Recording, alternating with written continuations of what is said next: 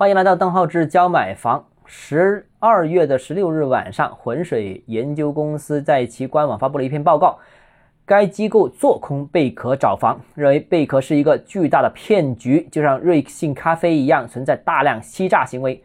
浑水估计啊，贝壳第二季度和第三季度的收入被夸大了百分之七十七到百分之九十六，总交易额夸大了百分之六十五，其中新房交易额被夸大了百分之一百二十六。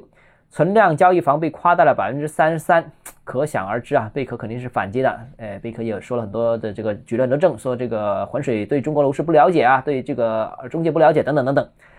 那至目前为止，我们当然还不知道谁是真谁是假。不过呢，浑水嘛，但上次做空瑞幸咖啡是大获全胜，大家都知道啊。他们这次呢，应该也是有备而来的，而且也提供了大量的调研证据，呃，比方说很多是实地调研的。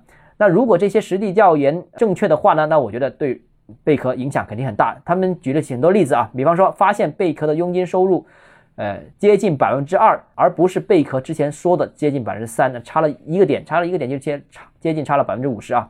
另外呢，呃，贝壳大量标注活跃的门店，原来只是一些幽灵门店和一些克隆门店，没什么人的啊，或者是假的啊。那当然了，这个事情我相信也不会这么简单，因为瑞幸咖啡其实还没在。浑水做空之前，其实普通的投资者都已经感觉到瑞幸的这种靠呃补贴烧钱的扩张方式是不可能赚到钱的。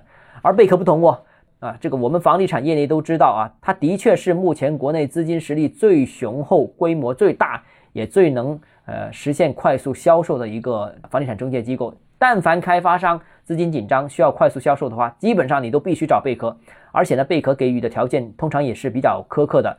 呃，这个，但是开发商还是必须得找贝壳，所以它已经形成了对它的一种依赖啊。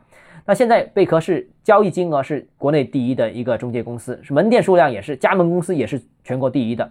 呃，甚至现在开发商其实已经怕了这个贝壳系啊，就包括贝壳和周边的一些加盟企业，怕怕了这个贝壳系。每当要找他们的时候呢，都非常处于一个弱势的呃一个情况，跟他们谈合同其实也是比较被动的。其实现在。最终谁胜谁负也不知道啊，但是贝壳绝对没有像这个瑞幸咖啡这么简单啊。那后续情况怎么样，我们也拭目以待。好了，今天节目到这里啊。如果你个人购房有疑问，想咨询我本人的话，欢迎私信我或者添加我个人微信“邓浩志教买房”六个字拼音首字母小写，微信号 d h e z j m f。我们明天见。